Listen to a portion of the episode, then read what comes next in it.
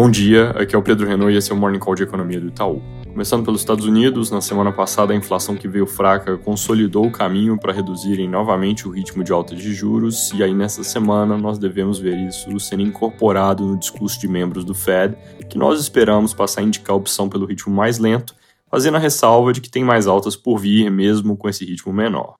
Hoje, no entanto, é dia de Martin Luther King por lá, então mercados fechados. Na Suíça, hoje começa na cidade de Davos o World Economic Forum, que consiste numa série de reuniões de alto nível entre representantes do setor público, setor privado e academia, com foco em economia, desenvolvimento, sustentabilidade.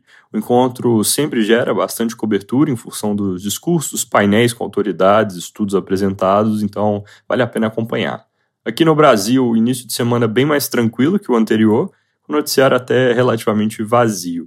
Como lá fora, ao longo dos próximos dias, as reuniões em Davos devem reger boa parte do noticiário, dado que os ministros Haddad e Marina Silva vão representar o governo brasileiro nas reuniões. Vai ser importante acompanhar declarações dos dois ao longo do evento. O Haddad provavelmente ainda falando bastante sobre o pacote anunciado na semana passada, mas talvez dando pistas também sobre os próximos passos enquanto o foco da ministra vai ser no meio ambiente, que é um tema que sempre recebe muita atenção no fórum. Pegando o gancho do pacote da semana passada, na sexta eu mencionei rápido que surgiram questionamentos no setor produtivo com relação a algumas das medidas. Os jornais desse fim de semana trazem várias reportagens mais sobre essa insatisfação, principalmente com a volta do voto de qualidade no CARF, que basicamente significa que sempre que houver um empate no julgamento de recursos de contribuintes contra a Receita, ganha o governo. Isso é algo que tinha sido invertido em 2020 pelo Congresso, e aí a volta ao padrão anterior que favorece a arrecadação é parte do pacote apresentado na semana passada. Segundo a Folha, assim que voltar da Suíça, o ministro deve se reunir com empresários para tratar sobre esse tema.